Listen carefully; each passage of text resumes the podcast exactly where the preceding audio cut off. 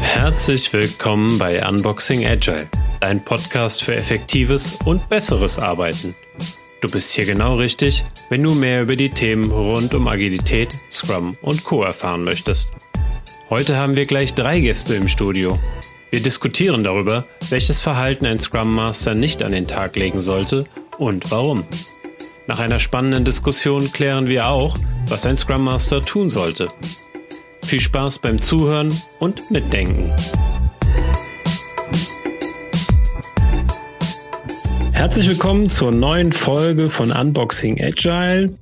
Heute mit mir Daniel und ich habe mir ein paar Gäste ins virtuelle Studio geholt. Wir sitzen hier heute Abend zusammen mit äh, dem Kai. Sag mal Hallo. Hallo. Mit dem Daniel. Hi. Und der Sabine. Hallo. Und äh, die drei dürfen auch gleich sich nochmal im Detail vorstellen, dann auch gerne nochmal mit Nachnamen, wenn sie möchten. Den habe ich jetzt mal erstmal weggelassen.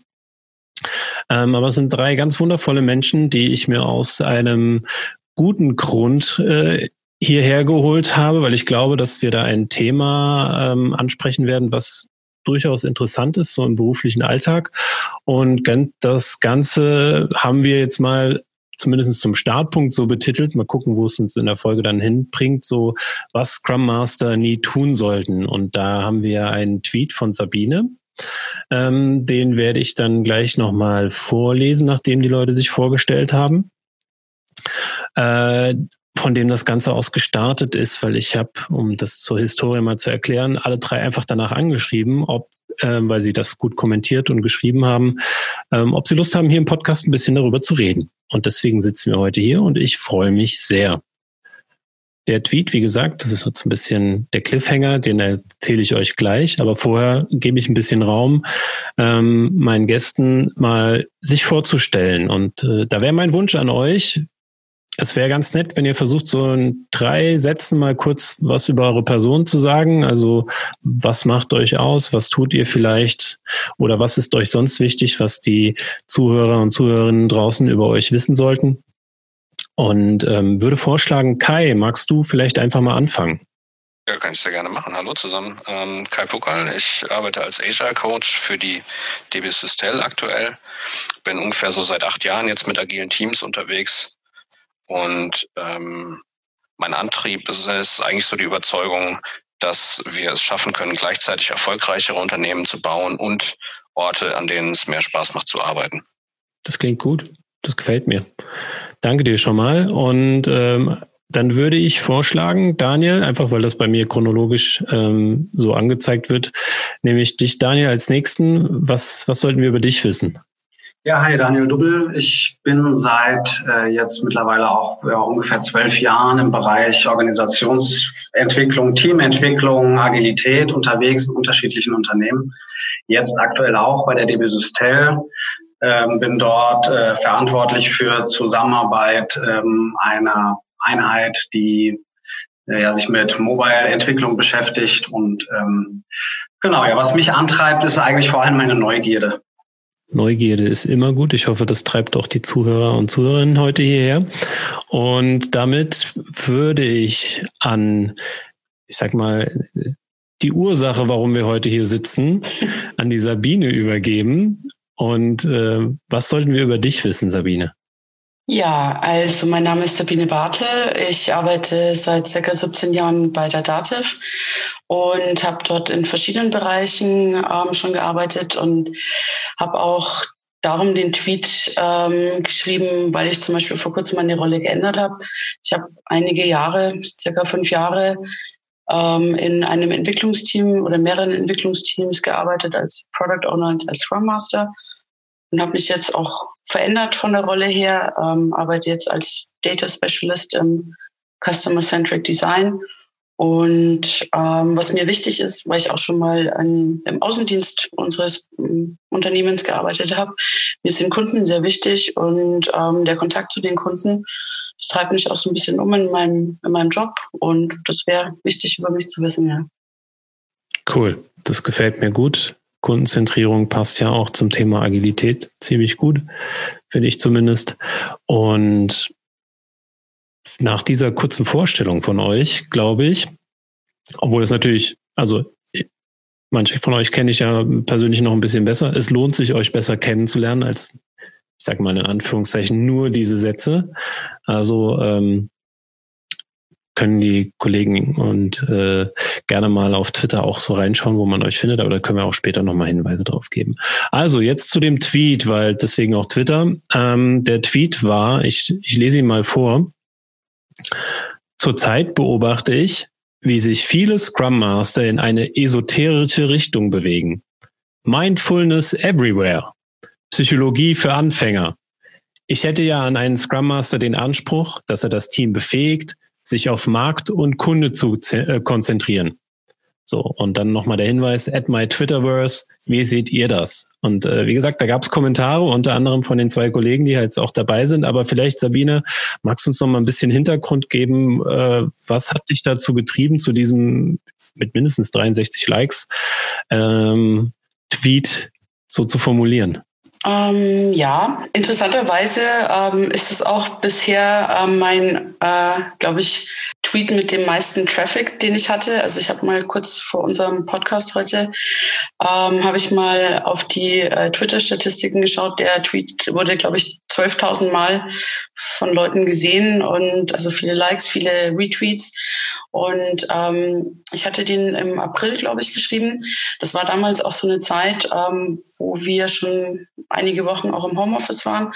Und obwohl ich damals auch schon nicht mehr in der Rolle als Scrum Master gearbeitet habe, habe ich trotzdem noch Kontakte zu Communities oder zu Menschen, die in der Rolle sind und habe natürlich dann auch mal über einen Austausch, Netzwerken ähm, mich auch umgehört, was so die anderen so machen, meine ehemaligen Kollegen. Und ähm, dabei sind mir dann verschiedene Sessions, verschiedene Webinare, verschiedene ja, Initiativen aufgefallen, die jetzt für mich persönlich nicht sehr viel eben mit Markt und Kunde zu tun hatten in den Entwicklerteams oder um, sag ich mal, Arbeiten am System oder Verbesserungen, ähm, die man in einem Team implementieren kann, Impediments ähm, aus dem Weg räumen, was, was ich so, als ich noch in der Rolle war, ähm, für wichtig gehalten hatte, sondern da gab es ganz viele Dinge wie mh, hm, Sessions über gesunden Schlaf, ähm, Tod und das Leben und ähm, über ähm, Rituale und Atemübungen und also ganz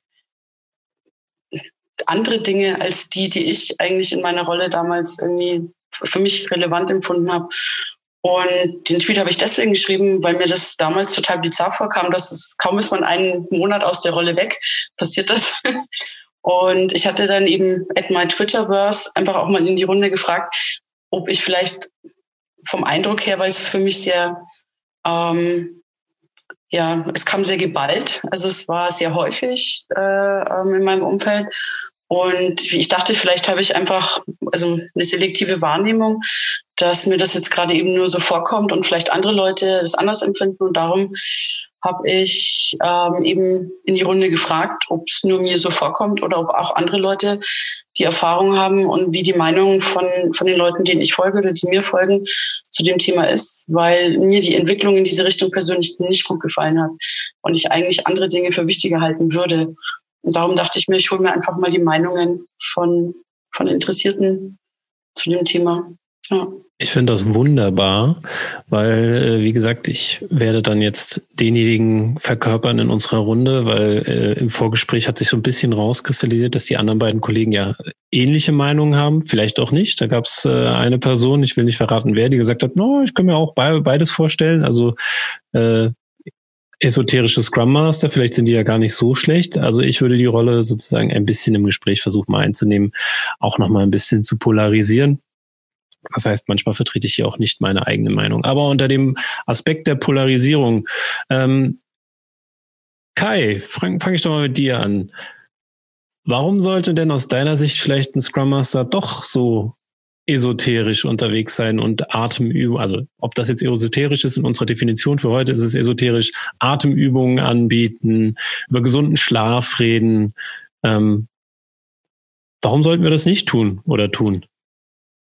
Ja, ich glaube, man muss da, man muss da zwei Dinge unterscheiden. Und das eine ist, ich habe ich sollte irgendwie, wenn ich mit Menschen arbeite, wenn ich mit Kommunikation arbeite, und das ist ja das, was ein Scrum Master tut, ähm, dann sollte ich irgendwie eine solide theoretische Basis von dem haben, was ich da tue. Ne? Also wir haben jetzt vorhin irgendwie ähm, Psychologie für Anfänger war so war so ein bisschen so die Catchphrase. Ich glaube, ein bisschen Wissen in Psychologie zu haben ist nicht schlecht. Ähm, ich glaube, es hilft zu verstehen, wie zum Beispiel sowas wie Lernen funktioniert, wie sowas wie Entscheidungsfindung funktioniert. Ähm, ich glaube, dass es wichtig ist, irgendwie ein bisschen Grundwissen von Organisationstheorie zu haben. Also was sind eigentlich diese Dinge, mit denen ich da den ganzen Tag arbeite? Ne? Was ist denn ein Team? Was ist denn eine Organisation überhaupt? Und das, wenn ich dieses Wissen nicht habe, dann glaube ich, läuft man auch Gefahr, so, sag ich mal, auf die erstbeste gut klingende Idee reinzufallen, die vorbeikommt. Ne? Und ähm, ich habe in meiner Arbeit eigentlich immer versucht, mich an einen Grundsatz zu halten. Und das ist, ähm, es ist zwar wichtig, dass es Menschen sich wohlfühlen und dass es denen gut geht und dass man das hat auch nicht immer nur was mit dem Arbeitskontext zu tun, das ist schon klar. Aber grundsätzlich, wenn ich in einem Arbeitskontext mit Menschen arbeite, dann hört, sag ich mal, mein Einflussbereich an deren Stirn auf. Alles, was hinter der Stirn stattfindet von den Menschen, das geht mich erstmal eigentlich nichts an. Ich habe da kein Recht drin rumzuwühlen ähm, bei einem Arbeitskollegen von mir oder bei irgendeinem anderen Menschen, wenn wir so wollen. Ähm, und ich muss respektieren, dass wenn das, was jemand irgendwie, sag ich mal, in seinem eigenen Kopf denkt und tut, dass mich das nichts angeht und dass ich daran auch nichts rumzuverändern habe. Und da geht mir, also viele von diesen Dingen, die da so rumgeistern, ähm, die finde ich einfach ein Stück weit übergriffig, ehrlich gesagt. Okay, jetzt glaube ich, müssen wir noch mal kurz klären, was heißt für dich oder vielleicht sogar noch besser, Daniel, du, du magst diesen Begriff des Übergriffigen, glaube ich, auch ganz gerne. Ähm, vielleicht kannst du ja da mal das Wort übernehmen und erklären, was du unter übergriffig verstehst. Och, also ich mag den Begriff. Ich verbinde ihn zurzeit häufiger, weil es mir ähnlich geht wie ähm, Sabine, dass ich diese, dieses übergriffig erlebe. Übergriffig für mich bedeutet, ähm, dass ich mich in Dinge, letztendlich hat Kaya gesagt, in Dinge einmische, die mich nichts angehen und versuche Dinge zu verändern, ähm, die nicht mein Job sind. Also ähm, ich finde dieses, ähm, vielleicht nochmal zu dem Thema Mindfulness oder Atemübungen oder was auch immer. Ähm, ich finde das total gut und legitim, wenn Menschen das tun. Ne? Also wenn sich Menschen mit ihrer Atmung beschäftigen oder mit einem gesunden Schlaf oder keine Ahnung, äh, jetzt bei uns im Unternehmen gibt es das Gesundheitsmanagement im Zuge von Corona, gibt es da ganz viele Angebote und so, das ist alles fein. Ähm, ich kann das aber nicht zur Voraussetzung machen, dass Menschen sich damit beschäftigen, sondern es ist eine ganz persönliche eigene Entscheidung. Ähm, und ich, ich wünsche mir, dass äh, für Kollegen und Kolleginnen und Kollegen, die die ähm, zum Beispiel sehr gestresst wirken. Ähm, aber mein Job dann als Scrum Master oder als Agile Coach oder auch als, als irgendwie geartete Führungskraft oder wie auch immer, ist es ähm, maximal, die Menschen darauf hinzuweisen oder vielleicht darauf hinzuweisen, was das für eine Auswirkung hat und ihnen vielleicht Unterstützung anzubieten oder Empfehlungen zu geben. Aber die Entscheidung, dort aktiv zu werden, ähm, das ist eine Entscheidung, die die Menschen selber treffen müssen. Und was ich ähm, ganz spannend fand, so wie ich äh, Sabine verstanden habe, ähm, gibt es ähm, Scrum Master, die da jetzt äh, irgendwie sich berufen fühlen, Kurse anzubieten oder ähnliches. Und ähm, was ich mich frage ist, ist das denn der Schwerpunkt, ist das der Job eines Scrum Masters? Äh, oder ist es der Job vom Gesundheitsmanagement oder von vielleicht einer Gruppe von Psychologen, die möglicherweise in einer Organisation sind? Ähm, so etwas anzubieten. Aber übergriffig, um das noch abzuschließen, wäre ähm, als Scrum Master arbeitet man ja kon konsequent oder dauerhaft mit einem Team und dann sozusagen diese Rolle auszunutzen und äh, Dinge zu tun, die in den Köpfen der Menschen rumvorwerken, so wie es Kai so schön gesagt hat, ähm, das wäre für mich übergriffig.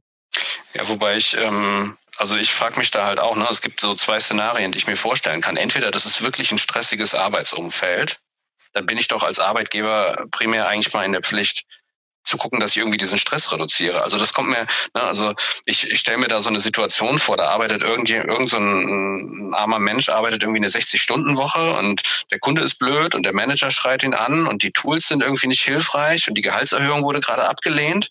Und dann kommt einer und sagt, oh, es tut uns leid, dass du mit dem Stress nicht umgehen kannst. Hier hast du irgendwie eine Stunde Yoga, die du in deiner Mittagspause machen kannst. Das ist doch zynisch. Ja? Ähm, das ist so das eine. Also wenn Stress da ist, dann muss man doch irgendwie versuchen, an den Ursachen für den Stress ranzugehen. Das geht nicht immer, ist auch klar. Ne? Wenn ich Rettungssanitäter bin, dann habe ich einen stressigen Job. Ähm, aber trotzdem kann ich irgendwie versuchen, da mitzuhelfen. Und wenn das nicht der Fall ist, ne, dann kann man das natürlich auch machen. Dann kann man auch Atemübungen machen und irgendwie sein inneres Licht finden und weiß ich nicht was. Ähm, da frage ich mich aber, ob das der Kunde bezahlen muss. Ne, weil dann ist das irgendwann, kommt das dann auch so in einen Bereich, wo ich sage, das ist jetzt vielleicht Privatvergnügen von den Leuten. Das ist eine sehr gute Frage, ob der Kunde das am Ende bezahlen sollte. Und vielleicht passt das dann nämlich auch zu Sabines äh, Satz hier mit, ähm, man sollte sich lieber auf Markt und Kunden zentrieren. Oder ist das eigentlich genau die Konzentration des Scrum Masters, indem er in die persönliche Entwicklung der Teammitglieder eingreift, ähm, dass er sie eigentlich dazu befähigt, ähm, überhaupt in die Lage zu kommen, sich auf Markt und Kunde zu konzentrieren, Sabine? Interessante Frage. Äh, noch kurz zur Ergänzung, als ich den Tweet damals geschrieben habe, ähm, ich habe auch in den Kommentaren mit einigen Leuten diskutiert. Äh, ich hatte mit dem Tweet eigentlich auch nicht vor, auszudrücken, ähm, dass die Dinge nicht wichtig wären. Also dass sich mit, ähm, mit der eigenen Gesundheit, mit dem Stresslevel, mit ähm, Rücksichtnahme auf sich selbst und auf sein Umfeld zu beschäftigen oder grundlegende ähm, Teamdynamiken, wie Menschen zusammenarbeiten, wie Teams funktionieren. Das ist, finde ich, schon auch ein essentiell wichtiger Teil eines Scrum Masters. Ich habe jetzt nur für den anderen Teil kein Mandat in der Rolle gesehen. Also das war auch das, was Daniel vorhin meinte, diese Übergriffigkeit an den Menschen zu arbeiten, sondern mir war wichtig, dass auch für mich in dem Tweet auch ähm, wurde es auch bestätigt ähm, von anderen von anderen Menschen, die kommentiert haben, dass es durchaus wichtig ist, sich mit Menschen zu beschäftigen, aber nicht an den Menschen zu arbeiten und ähm, dass ein gutes, performantes Team, das sich auf den Markt und auf den Kunden fokussiert, dass das durchaus viel ähm, Anerkennung und, und Spaß und Wertschätzung auch bringen kann, wenn man genau an diesen Themen arbeitet und diese, sag ich mal, eher persönliche, private Ebene, ähm, um die es jetzt in meinem speziellen Umfeld oder in, in meiner Erfahrung, die zu dem Tweet geführt hat, ähm, ging. Das ist was, was, glaube ich, ähm, eher nicht in diese acht Stunden gehört, und ähm, die auch, glaube ich, jeder für sich selber entscheidet, ähm, möchte er an seinem Inneren arbeiten oder möchte er einfach an, an Themen arbeiten oder am System arbeiten oder ähm, an, an Herausforderungen, an, an Challenges, an Problemen, wie man immer auch das nennt. Ähm, und dabei mit anderen Menschen zusammen. Da wird es sicherlich immer Themen geben, wo ein Scrum Master, glaube ich, auch auf der zwischenmenschlichen Ebene vielleicht agieren muss, gerade im Konfliktbereich. Ähm, aber ich glaube, das ist eine ganz andere, eine ganz andere Schiene als das, was ich jetzt zum Beispiel erlebt habe. Ähm, die hat nichts mit, mit, mit der Mindfulness des Einzelnen, des Individuums zu tun, meiner Meinung nach. Du, du sprichst einen ganz wichtigen Punkt an. Ähm, und zwar, dass es entscheidend ist, wer das hier tut. Mhm. Also wer arbeitet da an dem Menschen. Genau. Ähm, na, und sowas wie, wie intensive Selbstreflexion zum Beispiel ist ein ganz wichtiger Teil meines mhm. Arbeitens, dass ich mich selber hinterfrage, was für ein Muster zieht sich eigentlich durch mein eigenes Denken und Handeln? Was für Annahmen, auf was für Annahmen basiere ich irgendwie das, was ich den ganzen Tag tue? Was für blinde Flecke habe ich in meiner Wahrnehmung? Oder auch, na, wenn wir beim Thema Achtsamkeit sind, wie viel Arbeit kann ich mir aufladen? Und was kann ich noch zusagen und dann auch zuverlässig fertigstellen und was überfordert mich vielleicht? Ne? Das sind Fragen, die muss sich jeder halt in, auf jeden Fall selber stellen und das ist ein ganz wichtiger Teil von, von einem professionellen Auftreten, finde ich. Ähm, aber wie du gesagt hast, man kann nicht einfach irgendwie sagen, ich bin jetzt irgendwie für dieses Team verantwortlich, deswegen ist es jetzt mein Job, das bei anderen Leuten zu tun. Würde das gerne ergänzen noch. Ähm, und zwar ähm, sind mir bei dem, was auch Sabine gesagt hat, zwei, drei Sachen noch eingefallen.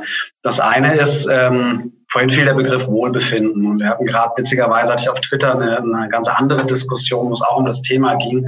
Und da hat, ähm, hat jemand gesagt, Wohlbefinden, äh, das, also dass das wichtig ist, dass Menschen sich wohlfühlen, das ist aus meiner Sicht elementar, um gut arbeiten zu können. Aber für das individuelle Wohlbefinden ist jeder Mensch selbst zuständig. Das ist, äh, das ist eine Frage von Menschen als Erwachsene zu behandeln, ne? dass sie selbst sich die Verantwortung für ihr eigenes Wohlbefinden übernehmen.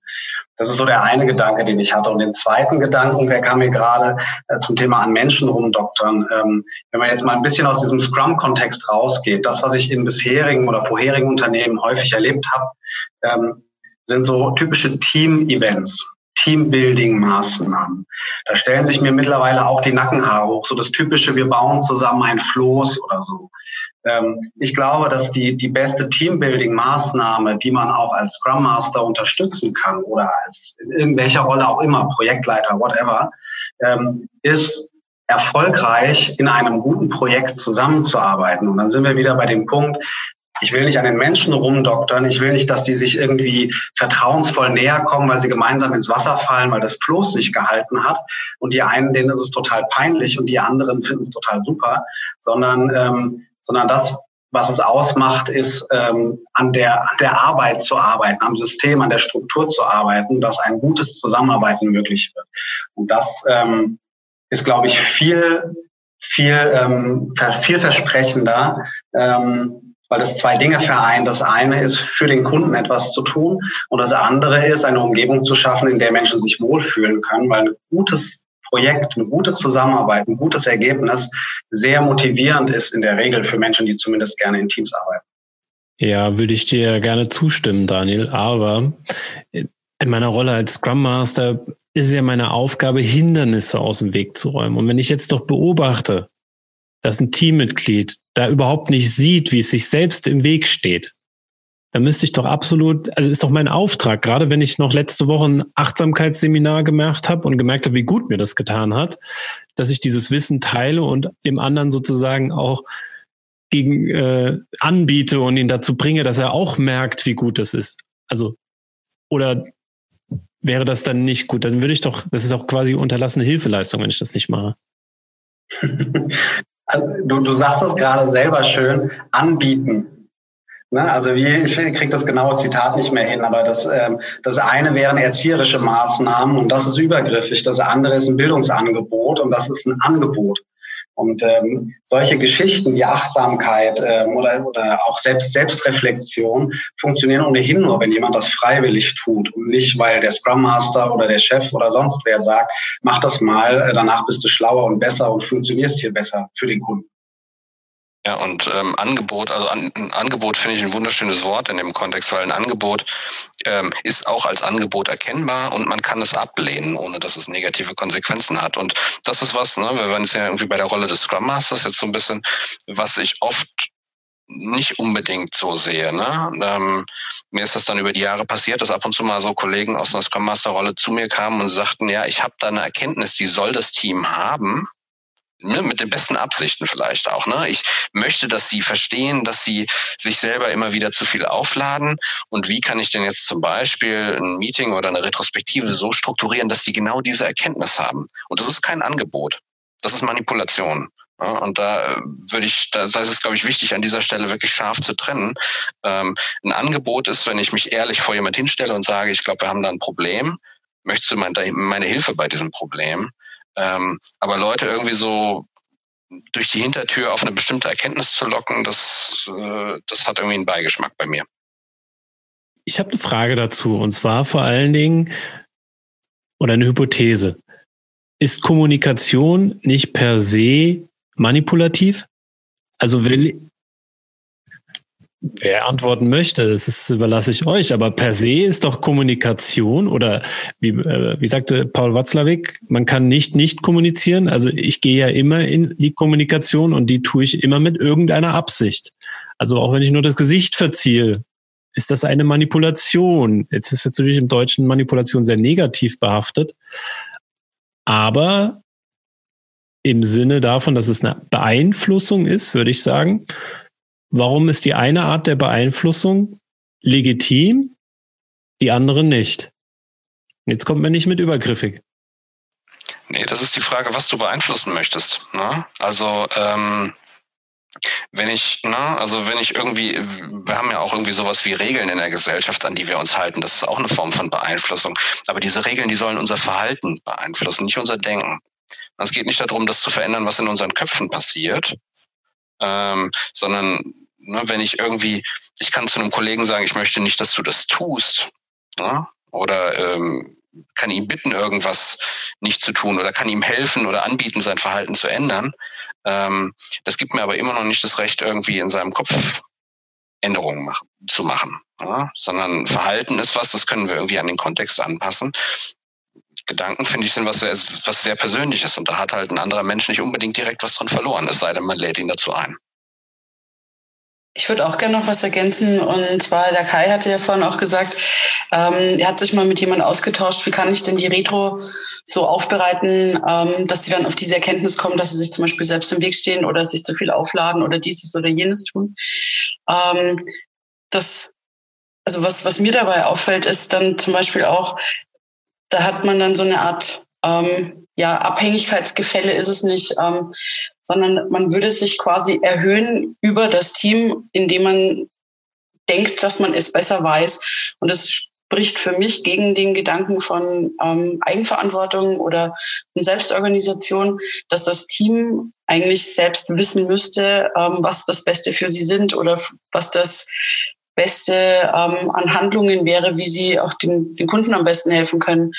Und wenn ihm das jemand anders sagt, eigentlich ist das ja komplett konträr zu der Methode, die wir da versuchen oder was, was auch die Rolle, so wie ich sie damals begriffen habe, ähm, dass du ihnen nicht sagst, was sie tun sollen oder sie schön hinschubst, sondern dass sie aus, aus sich selbst raus diese Erkenntnisse gewinnen, was, was das Beste für sie wäre. Und dann passt das halt auch gar nicht mehr zusammen für mich. Und ähm, ich, ich sehe da auch, wie gesagt, so ein also kein, kein gleichwertiges auf Augenhöhe arbeiten, sondern einer denkt, er weiß es besser und versucht, die anderen mitzuziehen oder zu überzeugen oder an ihnen zu arbeiten.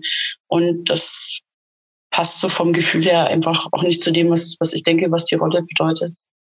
Und was mache ich, wenn jetzt mein Unternehmen die Rolle Scrum Master so versteht, als das ist derjenige, der die Probleme aus dem Weg räumt und die, die Leute tatsächlich repariert? Also Jetzt mal umgekehrt gefragt, jetzt ertappe ich mich bei dem Gedanken, dass ich Leute reparieren möchte. Wer von euch kann mir helfen, wie komme ich aus dieser Falle oder aus diesem Problem heraus, dass das die Anforderungen an meine Rolle sind? Die Anforderungen an die Rolle, ähm, Hindernisse, dafür zu sorgen, dass Hindernisse aus dem Weg geraten, ich sage es mal so. Ähm, das ist äh, ja im Grunde genommen fest verankert ne, in, in einem Scrum Guide. Da spricht auch aus meiner Sicht überhaupt nichts dagegen. Dazu muss ich erst mal erkennen, woher das Problem kommt. Und das ist eine sehr schnelle und häufig, also so erlebe ich das zumindest bei Scrum Mastern, die jetzt noch nicht so viel Erfahrung in dem Kontext haben. Der erste Schritt ist ja ähm, ein, ein Verhalten, das mir auffällt von einem oder mehreren Menschen. Und dann projiziere ich das auf den Menschen. Also der Mensch hat es nicht verstanden, der Mensch hat, äh, weiß ich nicht, äh, findet es nicht gut oder verhält sich einfach blöd oder der ist halt einfach nicht kollegial oder was auch immer. Das ist so ein typischer, schneller, ähm, vielleicht auch durch unsere Kultur geprägtes Schuldsuchen oder so. Ne? Das ist, ähm, geht so alles in diese Richtung. Ähm, spannend ist, ist aus meiner Sicht, und das würde ich so einem Scrum Master sagen, ähm, herauszufinden, warum diese Person sich so verhält. Und das ist das eigentliche Thema, das man bearbeiten muss. Also Menschen verhalten sich immer schlau in dem Kontext, in dem sie sich befinden. Immer. Also es gibt keine dummen Handlungen. Zumindest ist das so meine, meine Sicht auf die Dinge. Wenn also jemand sich so verhält, dass ich das Gefühl habe, es ist nicht schlau, dann, ähm, weil, weil ich eine andere Vorstellung davon habe, was Kundenorientierung ist oder was auch immer, dann muss ich versuchen rauszukriegen, ähm, warum das für diese Person in diesem Kontext ein schlaues Verhalten ist. Ähm, und wenn ich dann ein verändertes Verhalten will, ähm, dann ist das schon auch jetzt, wenn man es böse formulieren will, in gewisser Weise Manipulation, aber Manipulation durch Veränderung im System, nicht Manipulation durch Veränderung am Menschen. Ich meine, das ist so, so ein bisschen, was Daniel anspricht, ne? dass ähm, Probleme in der Zusammenarbeit entstehen nicht, weil einer irgendwie was falsch macht und alle anderen machen es richtig, sondern ein Problem in der Zusammenarbeit entsteht, sag ich mal, als Summe der Einzelverhalten der einzelnen Menschen. Ne? Und das zu begreifen ist erstmal ein bisschen ernüchternd, weil man sich dann irgendwie äh, eingestehen muss, dass man, sag ich mal, an allen Problemen, mit denen man in seinem Leben so zu tun hat, irgendwie ein Stück weit auch selber mitschuld ist, dass man zumindest mit seinem eigenen Verhalten dazu beiträgt, dass sie weiter existieren können. Das ist erstmal eine bittere Erkenntnis. Ähm, aber das bedeutet, dass wir unter anderem mit dem Problem oder mit der Problemlösung an ganz vielen Stellen ansetzen können. Dass wir nicht versuchen müssen, irgendwie dem anderen ein anderes Denken anzuerziehen, sondern dass wir auch mal auf uns selber gucken können, wie tragen wir denn dazu bei. Ja? Und selbst wenn es jetzt irgendwie so eine Situation ist wie, keine Ahnung, wir haben Meetings mit unseren Kunden und einer von den Teammitgliedern kommt jedes Mal katastrophal zu spät und es lässt uns total doof aussehen. Ähm, dann geht es immer noch darum, dass der Mensch sein Verhalten anpasst. Ich muss dem nicht ein anderes Pünktlichkeitsmindset beibringen oder so, sondern ich muss einfach nur sagen, hör mal zu, das ist echt doof. Das lässt uns jedes Mal äh, unprofessionell aussehen, wenn du mit einer halben Stunde zu spät da reinkommst. Kannst du gucken, dass du pünktlich bist, bitte. Na, und wenn wegen mir dann auch, was brauchst du, um das sein zu können? Ne? Man kann ja auch irgendwie Unterstützung anbieten und so. Aber es geht um die Änderung des Verhaltens ähm, im gemeinsamen Interesse. Es geht nicht darum, die Denkweise der Leute zu, zu manipulieren. Und ich finde auch im Menschen, da sind wir wieder beim Thema Menschen oder die Erwachsene im Job auch als Erwachsene zu behandeln, bedeutet ja nicht, oder auch Wohlbefinden bedeutet ja nicht, ähm, dass man die Menschen schützt vor Kritik oder ähm, vor klarer Transparenz darüber, was dieses Verhalten erzeugt. Das kann man alles tun ähm, und sollte man im Zweifel auch tun. Ähm, Nichts, das ändert aber nichts daran, dass, äh, wie es Kaisersche gesagt hat, man versucht jemandem ein anderes Mindset einzupflanzen oder so, ähm, sondern ähm, Mindset ist das, was äh, teilweise zumindest auch darauf, daraus resultiert, wie das Verhalten ist. Und ähm, also wenn ich mich in irgendeiner Form verhalte, hat das Einfluss darauf, wie, wie mein Denken dazu ist. Ähm, das heißt, ich kann auch dort versuchen, zum Beispiel durch andere Regeln, durch entsprechende Gespräche, durch Reflexionen oder wie auch immer, ähm, dafür zu sorgen, dass die Erkenntnis bei den Menschen selbst entsteht. Wenn die nicht entsteht, also ich habe solche Situationen auch schon gehabt, dass Scrum Master in einem Kontext unterwegs waren, die ähm, in dem Fall war es sogar ein Product Owner, aber das macht da keinen, keinen großen Unterschied, das war so zerfahren zwischen Team und Product Owner, dass äh, äh, die, die Product Ownerin in dem Fall nach jedem Planning heulend rausgegangen ist. Und ähm, da war dann auch nichts mehr irgendwie mit Kitten und Achtsamkeit oder sonst was. Das wäre überhaupt nicht das Thema gewesen, sondern da hat einfach eine Struktur oder eine Kombination aus Menschen nicht gepasst. Ähm, und dann musste in dem Fall tatsächlich eine höhere Instanz, in dem Fall der Vorgesetzte, sagen, wir müssen das hier auflösen, wir müssen das anders machen zum Schutz der Menschen. Und ähm, das sind auch Handlungsmöglichkeiten, die es ja gibt in Organisationen, die ich auch völlig legitim finde. Aber das sind alles andere Maßnahmen, als jetzt auf jemanden zuzugehen und zu sagen, hör mal zu, liebes Team, ähm, also eure euer Mindset gegenüber eurer Product Ownerin, das ist jetzt nicht so ganz korrekt, da müsst ihr mal an eurer Haltung arbeiten. So, das, das hat halt so irgendwie keinen Tau. Ich glaube halt, das hat viel damit zu tun, wie Menschen in diese Rolle reingeraten. Ja, und ich ähm, weiß, vielleicht ist es in anderen Unternehmen anders, aber so in den Organisationen, die ich gesehen habe, da ist es halt doch oft so gewesen, dass Scrum Master, sag ich mal, die von allen Rollen, die so unterwegs waren, diejenigen waren, die am schlechtesten ausgebildet waren. Ne? Das sind meistens irgendwie so, so zwei Tage Schulung und dann kriegt man irgendwie so ein PSM-Zertifikat aufgestempelt und dann wird man auf Menschen losgelassen. Und ähm, die Leute haben viele von denen und sehr viele von denen haben die besten Absichten. Das will ich überhaupt nicht, überhaupt nicht schlecht reden. Aber es ist halt sehr einfach, in diese Manipulationsfalle zu tappen. Ne? Zu sagen, na ja, mein Job ist ja so ein bisschen so Meta-Coaching-mäßig unterwegs zu sein. Und dann gucke ich natürlich von der Meta-Ebene und dann habe ich vielleicht auch schon eine Erkenntnis, was die eigentlich, was denen fehlen könnte. Aber sie sollen natürlich selber auf die Erkenntnis kommen und dann versuche ich die jetzt so ganz sanft da irgendwie hinzuschubsen. Und ähm, es ist sehr leicht, in dieses Denken reinzufallen, ehrlich gesagt. Und da frage ich mich dann halt, lassen wir die Leute vielleicht auch einfach ein Stück weit zu sehr allein in dieser Rolle. Ne? Ich würde da auch noch gern was zu ergänzen. Ähm, also diese Dinge, die jetzt auch gerade Daniel beschrieben hat, das sind ja im Idealfall eigentlich eher Ausnahmen. Also ich zum Beispiel habe immer in, also für mich sehr angenehmen Teams gearbeitet. Ich habe tolle Kollegen und ich hatte solche, solche Probleme jetzt in dem Fall nicht. Aber ähm, auch sonst, glaube ich, ist es ja eher jetzt nicht der Hauptanteil in der Rolle, dass du, dass du Menschen, die aus Meetings rausstürzen, irgendwie tröstest oder irgendwie sich um sowas kümmerst. Also das ist ja eher, glaube ich, ähm, vielleicht mal, weiß ich nicht, im Prozent zehn Prozent, hoffentlich fünf.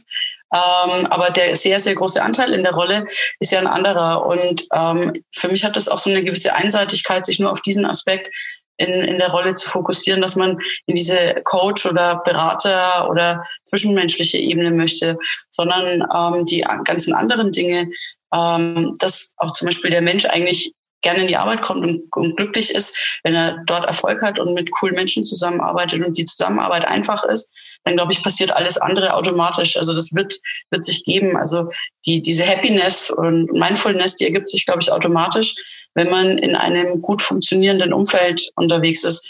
Und ich glaube, der Frust oder dieses, also was wir jetzt vorhin schon besprochen hatten, das kommt ja eigentlich dann, wenn, wenn andere übergreifende Dinge nicht funktionieren. Und ein, ein Team an sich, ich glaube, man kann ja auch immer aus einem Team rausgehen oder sich irgendwie anders verändern. Das ist bei uns ja einfach ähm, dass man zum Beispiel sagt, wenn es gar nicht passt, dann geht man woanders hin. Aber die Leute sind ja gerne da eigentlich. Und ich glaube auch, also wie der, wie der Daniel auch sagte, es gibt keine, keine ähm, dummen Handlungen. Es gibt immer, glaube ich, den Hintergrund, warum Menschen sich so verhalten, wie sie das tun. Und man muss aber, glaube ich, auch nicht gerade im Arbeitsumfeld ähm, immer alles bis aufs allerkleinste, emotionalste Detail meiner Meinung nach ausdiskutieren weil ähm, man soll sich auch nicht heiraten, sondern man soll ja gut zusammenarbeiten. Und ähm, von dem her finde ich, dass der, der Fokus dieser Rolle einfach auf diesen ganz anderen Dingen liegen sollte. Und das ist das, was auch der Tweet bei mir, also ich habe es in den Kommentaren gesehen, dass mir da, glaube ich, auch viele Leute ähm, mit zugestimmt hatten. Ähm, ich glaube, es waren vereinzelt welche da, die sich irgendwie gerechtfertigt hatten, dass man das eine von dem anderen nicht trennen kann. Aber für mich wäre jetzt auch nochmal wichtig, diese Verhältnismäßigkeit, also diese ja, prozentualen Anteile wird es wahrscheinlich nie wirklich geben, aber dass einfach der größere Teil dieser Rolle auf anderen Dingen liegen sollte. Das war mir auch nochmal wichtig. Und ich glaube, da gibt es auch tolle Scrum Master, die genau das tun. Und was ich, glaube ich, auch ähm, voraussetze, ist von jemand, der, der sowas drauf hat, ähm, dass er mit sich selbst im Reinen ist, dass er sich selber führen kann, dass er sich selbst ähm, coachen kann, dass er ähm, sich selber im Griff hat, um andere Leute dabei zu unterstützen, ähm, Dinge vorwärts zu bringen. Und manchmal glaube ich, dass wenn ich das so in der Rolle sehe, also ist auch nicht böse gemeint, ähm, das traue ich da auch vielleicht nicht allen Leuten in dieser Rolle zu.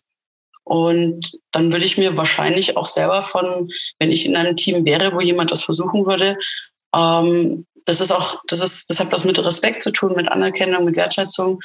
Ähm, ich glaube, da muss man auch einfach sich vielleicht auch erstmal die Sporen verdienen, um an solche Themen ranzukommen. Da glaube ich, würde ich mit anderen Sachen beginnen in der Rolle. Und wenn ich mir dann das Vertrauen und den Respekt erarbeitet habe, dass ich als Anlaufstelle für genau diese Themen, die der Daniel angesprochen hat, gelte, dann kann ich natürlich daran arbeiten. Aber das sollte nicht der große Anteil und das sollte nicht mein Hauptfokus sein. Ähm, bei, bei uns in der Organisation gibt es ähm, oder im, im Gesamtkonzern äh, Mediatoren und Konfliktmanager. Und ich finde, in, in so rollenspezifischen Ausbildung wurde das auch gesagt. Ne? Also gerade, ich finde es ein gutes Beispiel, ähm, Sabine, ähm, wenn es zum, wenn es zum Beispiel ums Thema Konfliktmanagement geht, ist eine der ersten Aussagen, die man gesagt bekommt, ähm, selber zu wissen, bis wohin man so einen Konflikt mit moderieren kann. Und wenn das äh, in eine in eine Konfliktstufe kommt, die man der man nicht mehr her ist, äh, sich lieber Hilfe zu suchen. Und das ist, glaube ich, auch was, was was ich glaube ich jedem Scrum Master anraten würde. Ähm, man muss nicht alles alleine lösen und es gibt auch durchaus Situationen, in denen man selbst nicht ähm, ja gerecht werden kann, wenn man zumindest einigermaßen selbst, reflektiert ist und feststellt, es ist einfach eine Nummer zu hoch. Und dann ähm, hat man, man hat hier mit Menschen zu tun und kann da ganz schön viel kaputt machen. Und ähm, genau, das mit so Mindfulness-Kram dann noch mehr. Da würde ich kurz den Punkt ergänzen, weil ich finde, das ähm, passt sehr gut von dem, was der Daniel gesagt hatte. Ähm, die Handlungen sind schlau, auch von jetzt natürlich nicht negativ gemeint, ne? aber Scrum Mastern, die eine esoterische Richtung, wie in deinem Tweet, Sabine, angekündigt, äh, einschlagen, die handeln auch schlau. Ne? Und ich glaube, genau das, was wir uns an Verhalten von denen wünschen, ist wahrscheinlich der, ähm, das, was wir von ihnen gegenüber auch bringen müssten. Also nicht an deren Persönlichkeit rumdoktern und denen sagen, wie sie, wie sie eigentlich sein müssten, sondern zu sagen, welches Verhalten ist denn in dem Kontext aus der Rolle heraus, ähm, was sind unsere Erwartungen daran und da in die Kommunikation einzusteigen. Im Zweifel ist das genau überhaupt nicht bekannt. Ne? Also einem Scrum Master ist nicht bekannt, was die Erwartung an die Rolle ist. Und das hängt vielleicht auch damit zusammen, dass, dass die, die ähm, jetzt sagen, wir, wir wollen und müssen ähm, agil werden und deswegen machen wir jetzt Scrum, auch gar keine Ahnung haben letztendlich, ähm, was denn die Aufgabe von so einem Scrum Master tatsächlich sein könnte. Und so zieht sich das dann durch. Das ist halt eine neue Rolle. Das ist auch so meine Erfahrung. So ein, so ein Product Owner den kann man irgendwie zuordnen. Das ist irgendwie so Projektleiter 2.0 für viele. Ne? Ähm, aber so was, was ein Scrum Master eigentlich macht, ähm, ich würde das ja am ehesten vergleichen mit so einem typischen äh, personalverantwortlichen Teamleiter oder so, am ehesten nur halt ohne diese Personalverantwortung von der Richtung, Personalentwickler, Unterstützer und so weiter. Ähm, aber unser Problem in Organisationen, in klassischen, ist, dass ja auch diese Führungsrolle in der Regel nicht besonders gut wahrgenommen wurde. Ähm, und insofern versteht eigentlich keiner, was das, was der Job eigentlich ist. Das ist ein super Aufhänger. Ich wollte nämlich, da wir schon ziemlich am Ende der heutigen Folge sind, mal den Spieß quasi an der Stelle rumdrehen und fragen, naja, wenn wir gesagt haben, was sollte ein Scrum Master nicht tun? Und jetzt bitte nicht gleich mit der äh, offensichtlichen Antwort kommen, im Scrum Guide lesen. Was sollte er denn tun aus eurer Sicht? Vielleicht, was sind so die, ähm, Sabine hat ja schon so ein bisschen angesprochen, so, was ist der Hauptteil so, aber was wäre aus einer, aus eurer Sicht jeweils so, keine Ahnung, so die drei Schwerpunkte, auf die er sich konzentrieren sollte. Ohne Gewichtung, was da wichtiger ist jetzt. Aber was wären so die drei Punkte, wo ihr sagt, das sollte ein Scrum Master tun? Also aus meiner Sicht ist ein Scrum Master verantwortlich dafür, eine richtig gute Zusammenarbeit zu organisieren. Und zwar innerhalb des Teams und mit der Umgebung. Und dazu muss er sich die Schnittstellen, also die, die Arbeit zwischen den Menschen und die Arbeit sozusagen von einem Team mit seiner Umgebung anschauen.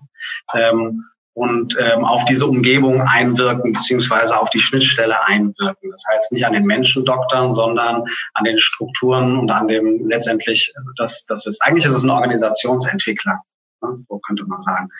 Ähm, das ist eigentlich aus meiner Sicht die Hauptaufgabe. Ähm, und ähm, ich sehe das persönlich so, dass in vielen Scrum-Teams, die ich erlebt habe, ähm, das Thema Unterstützung bei der ähm, Teamentwicklung, individu individuellen Entwicklung, also nicht das zu steuern und zu lenken und vorzugeben, sondern zu unterstützen, dass Menschen einfach gut zusammenarbeiten können, ja, mit allen Facetten. Okay, danke dir. Vielleicht Sabine, magst du kurz noch deine Punkte ausführen? Mhm.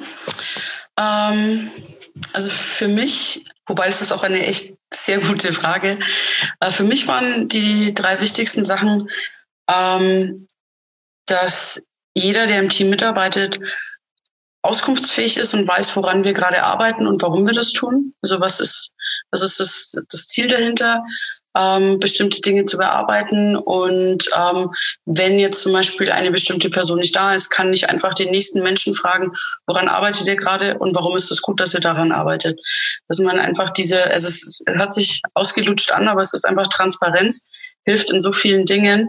Ähm, und ich glaube auch gerade bei der Zusammenarbeit, wenn man mit vielen Schnittstellen zu tun hat, ähm, wenn man, wenn man weiß, wo die Abhängigkeiten zu anderen Menschen sind, die man eben durch diese Transparenz schafft, allein schon die Abhängigkeiten zu kennen und sich darauf einstellen zu können, mit welchen anderen Partnern, Schnittstellenpartnern man, man eben zusammenarbeiten muss, das auf dem Schirm zu haben und auch mit denen im Ausschuss zu bleiben und ähm, auch zu wissen, was bei denen gerade passiert, dass man, dass man nicht parallel aneinander vorbeiläuft. Und das finde ich besonders wichtig, auch gerade wenn man in größeren ähm, Bereichen unterwegs ist und ähm, auch beim Team, also was für mich extrem wichtig ist, das hat der Daniel vorhin auch nochmal angesprochen, ähm, dass man die Erwartungshaltung auch klärt, wo diese Rolle steht. Also für mich so basic.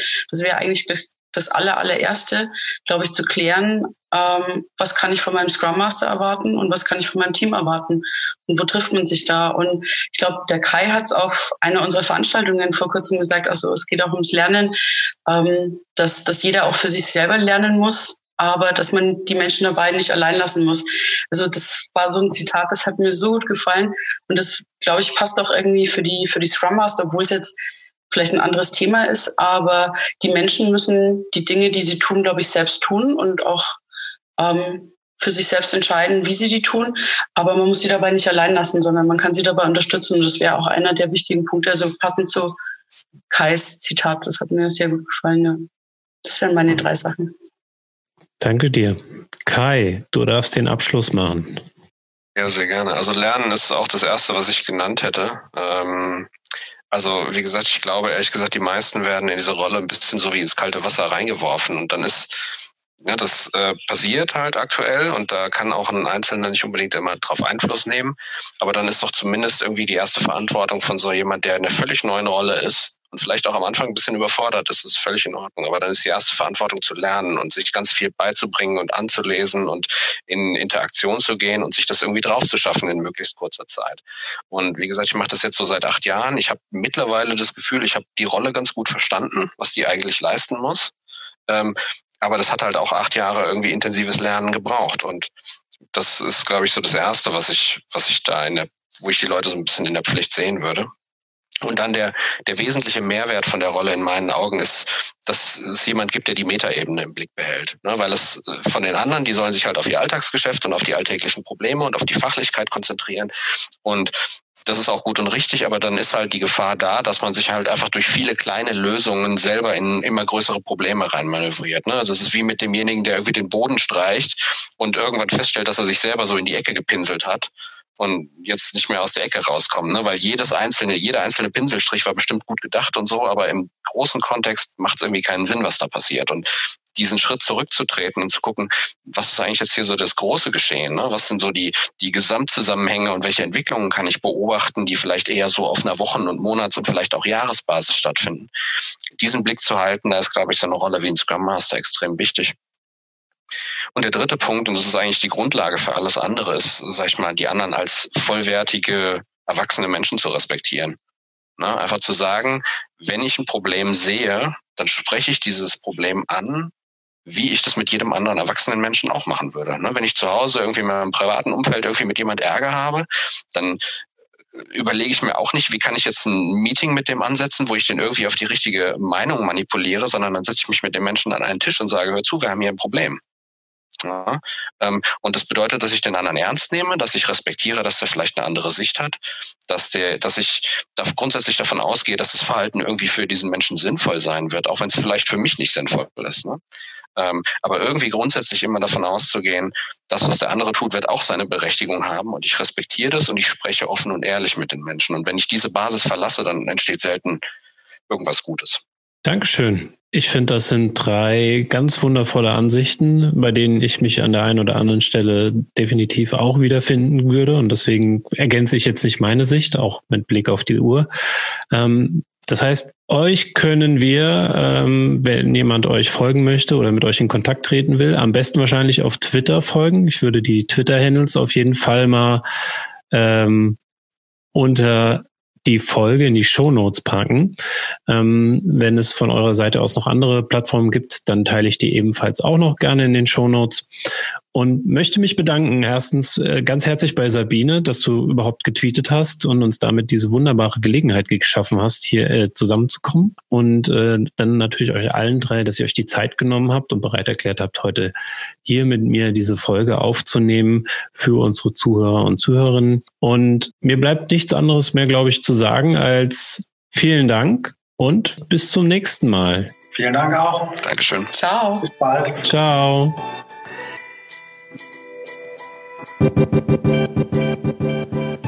Das war's auch schon mit der heutigen Folge von Unboxing Agile. Wir freuen uns schon auf die nächste Folge und hoffen, dich dann auch wieder begrüßen zu dürfen. Damit du keine Folge verpasst, abonniere uns am besten jetzt gleich in der Podcast-App deiner Wahl. Und um stets aktuell informiert zu bleiben, folge uns doch gerne auf Twitter unter dem Twitter-Handle at unboxingagile. Bis zum nächsten Mal.